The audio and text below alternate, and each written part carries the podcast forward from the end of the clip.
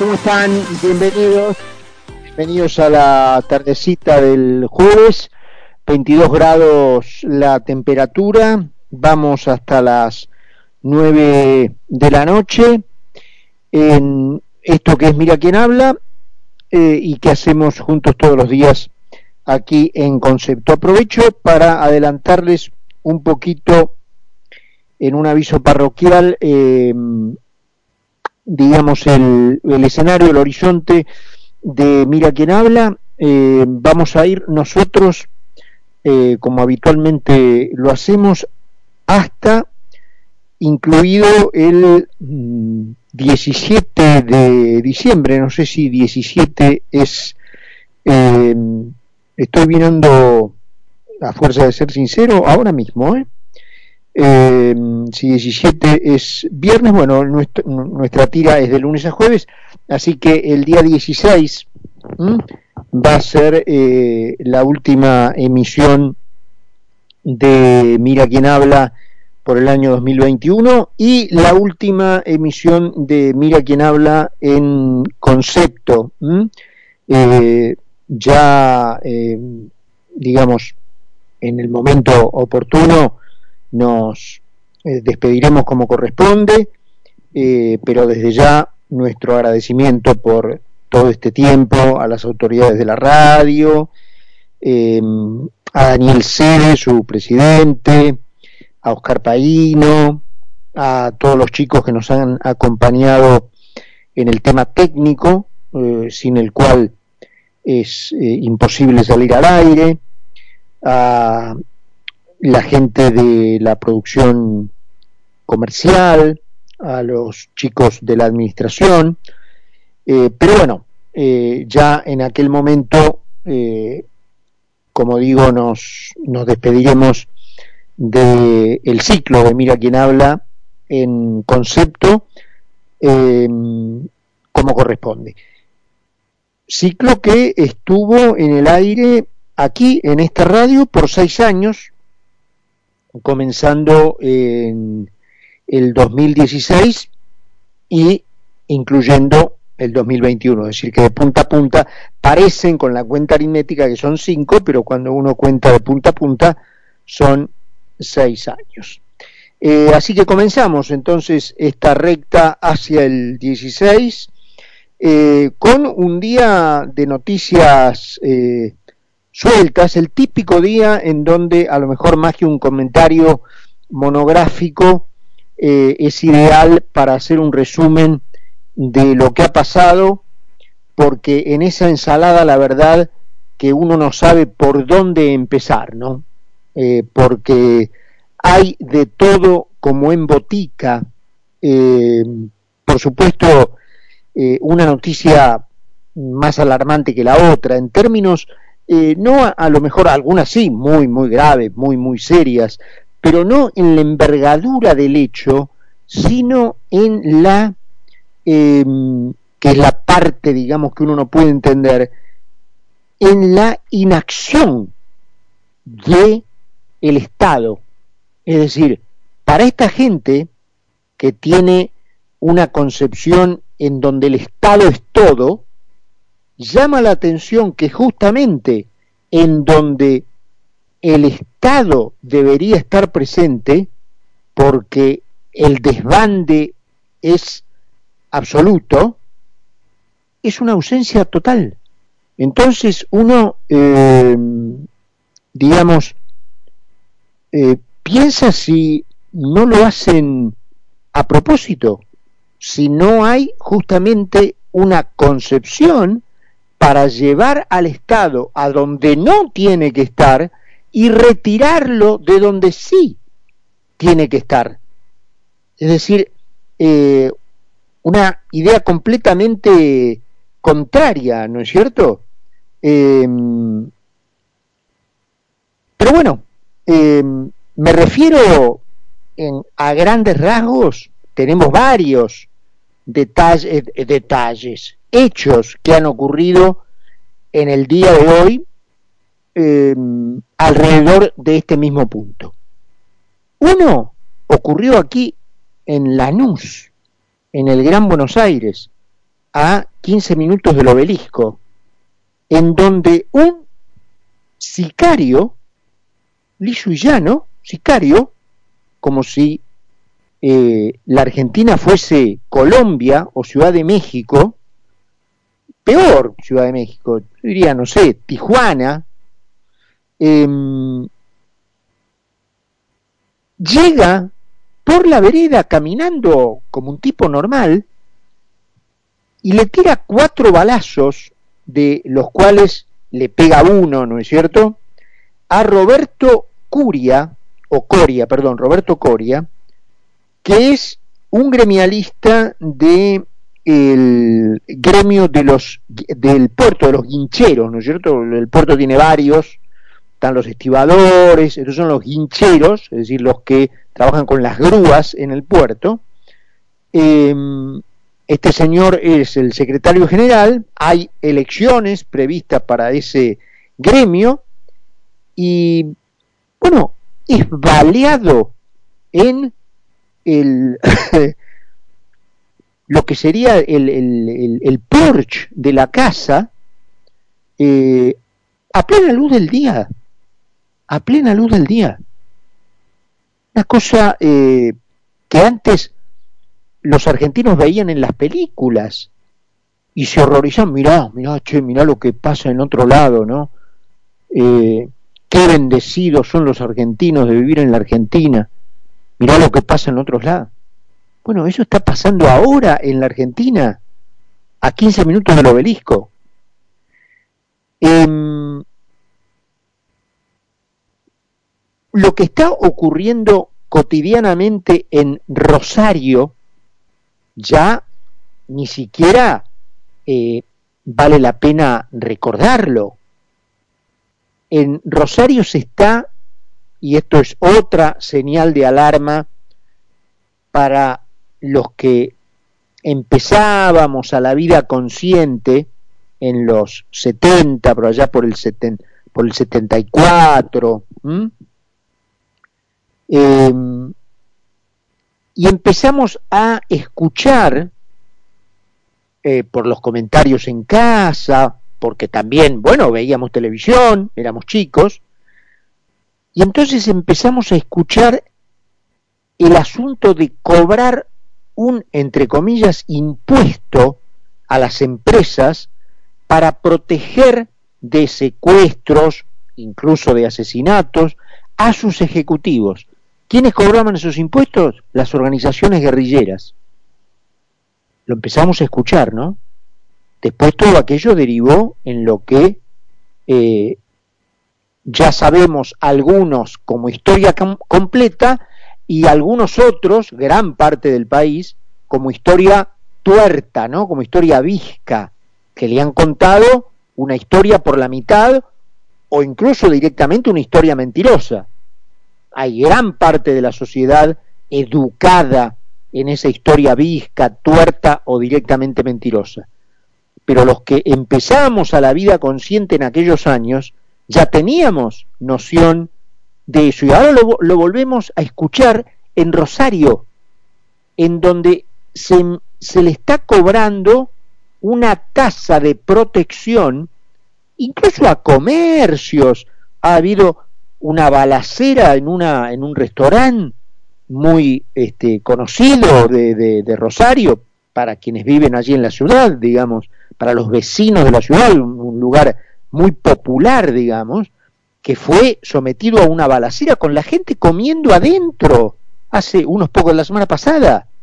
Bueno, entonces para que no te baleen, entonces tenés que pagar una... Ya lo vivimos esto son como secuencias repetidas, ¿no es cierto? Y esto eh, está ocurriendo de nuevo.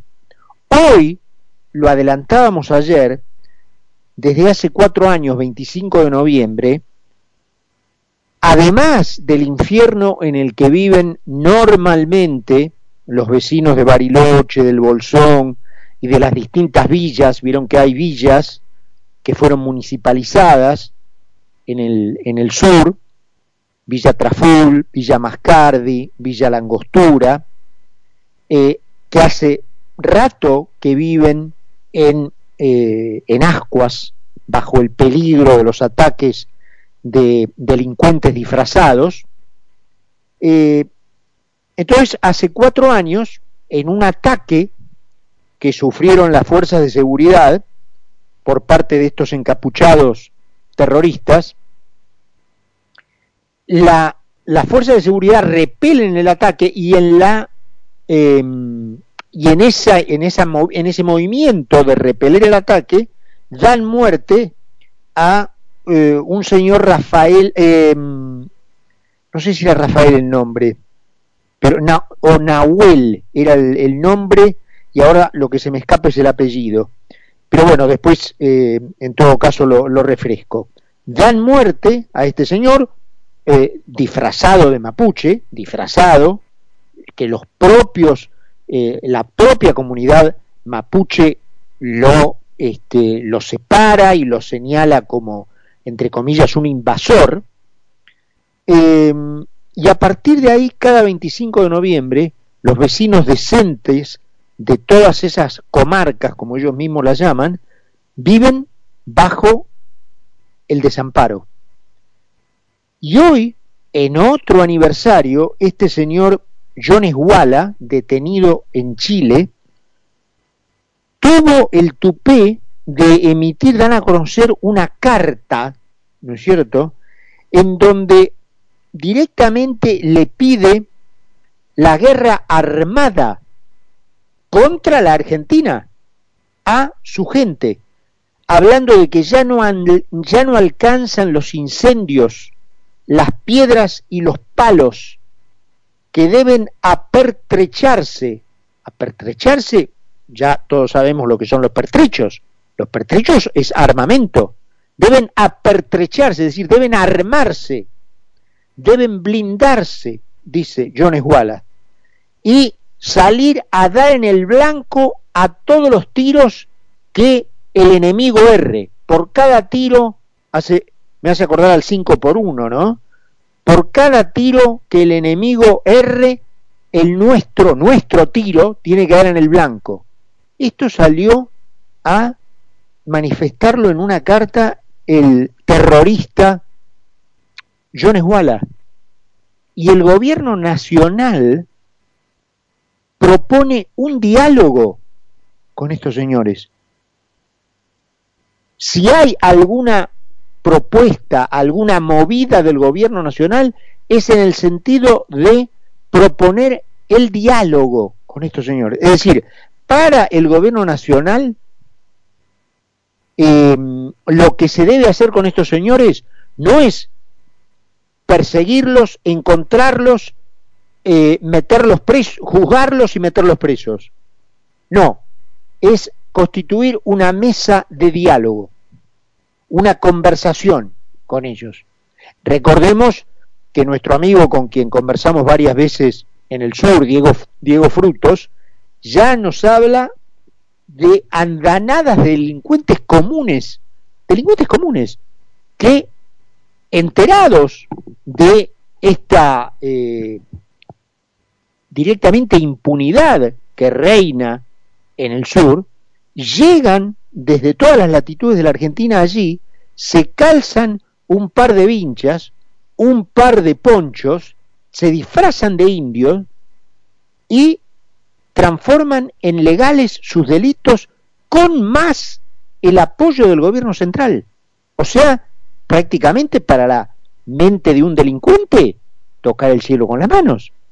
Es decir, sigo cometiendo atracos, delitos, eh, ahora tengo la protección del gobierno, soy un perseguido de una comunidad originaria y además las tierras que a mí se me ocurre decir que son mías porque me iluminó Dios y dijo que eran mías, son mías.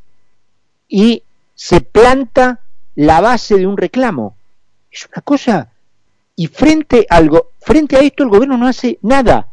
Es decir, lo máximo que se le ocurre es proponer una mesa de diálogo con esto.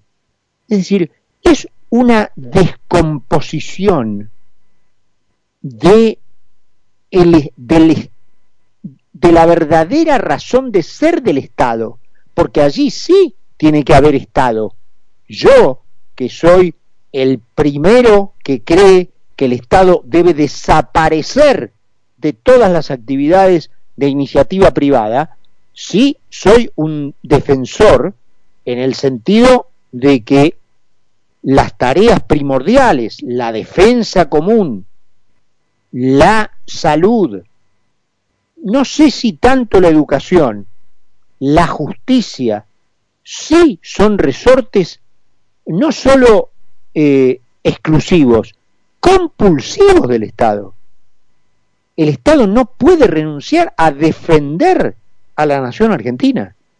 Y frente a esto lo que, lo que, lo que vimos, lo que observamos, es una inacción completa cuando no directamente una ayuda, una colaboración con esta gente. Por la vía de suministrarles víveres, se han visto decenas de camionetas que encima pagan los contribuyentes, porque son camionetas del Estado, pagadas con los fondos de los contribuyentes que esta gente mata, incendia y persigue. Es, ese es un delirio, un delirio, eh, mientras la vocera del gobierno propone una conversación con esta gente. Eh, en otro, en otro orden, se conoció también, digamos, como para ir, les dije, era un, en lugar de ser un comentario monográfico, era un mechar de temas, de todo lo que ha ocurrido, una parte de las cosas que han ocurrido en las últimas horas. ¿Ustedes se acuerdan de Marcelo eh, Saín?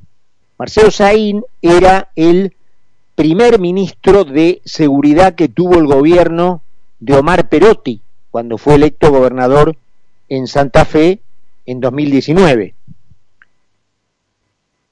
Ustedes recuerdan el escándalo de Perotti a tal punto que, de Sain a tal punto que Perotti lo echó de su cargo y el Ministerio Público de la provincia le impuso una pena de ejercicio de las funciones públicas por 10 años en la provincia de Santa Fe. Bueno, a este personaje, a este personaje no tuvo mejor idea Aníbal Fernández que convocarlo a su Ministerio de Seguridad de la Nación. Recuerdan el tema de Saín, ¿no es cierto? Que le dijo que trató a los policías este, un racista, un nazi. Eh, bueno, ahora lo tenemos ya como eh, funcionario, no sé si ya habrá asumido, en la órbita del ministerio de Aníbal Fernández. Una cosa, eh, francamente, y termino con dos que son directamente chistes, ¿no es cierto? Eh, primero, en un caso, por la reacción de quién viene, o mejor dicho, de quién viene la reacción. Se trata nada más y nada menos que del embajador alemán. Embajador alemán que acaba de pisar la Argentina, empezó con sus primeras actividades oficiales. Entonces tuvo una gira, una visita a la zona sur, estuvo con la intendente de Quilmes, ustedes saben que el origen de la cervecería eh, de ese mismo nombre es alemana, eh, luego, bueno, por las los distintos cambios de propiedad salió de esa pero su origen es alemán, la familia Bember, eh, estuvo entonces en una visita allí, estuvo con la intendente Mayra Mendoza, y también, eh, bueno, había invitado a que se encontraran con él al gobernador y al ministro de Economía de la provincia de Buenos Aires. Estos dos personajes no fueron, ni le contestaron a la invitación del embajador alemán que emitió un tuit eh, entre gracioso e irónico respecto de que este había sido su primer paso, ¿no es cierto?, por la Argentina en su primera actividad oficial, le había dado la espalda al gobernador de la provincia a la cual había ido a visitar y el ministro de Economía a quien había invitado. El tipo lo puso en un tuit, embajador alemán. Y el otro tema, este, que también llama la atención. ¿Ustedes se acuerdan de Diego Wirtz, el productor, inventor de 678? Bueno, eh, se afanó un auto. tipo se afanó un auto en el estacionamiento, en realidad en el Vale Parking, porque no estaba en el estacionamiento bajo techo del Hotel Faena, en el Vale Parking, el auto estaba bajo el cuidado de los chicos del ballet en la calle, y bajo la excusa de que la dueña le había dicho que se llevara el auto, convenció a, este, seguramente lo conocerían, a, a este señor Birch, este, habrá chapeado frente a los chicos del ballet, le dieron el auto y se lo llevó. Cuando vino la señora, que es la hermana de Alan Faena, el dueño del hotel, eh, chico, no, acá está el ticket, este, vengo a buscar el auto. No, se lo llevaron el auto. ¿Quién se lo llevó? No, vino un señor que dijo que venía de parte suya y se llevó el auto. Bueno, el señor era Diego Birz, el inventor de 678. Es increíble, ¿no? Es increíble no pueden parar de robar, ni autos. 8 y 23 en Buenos Aires, 21 grados la temperatura. En laboratorios Vago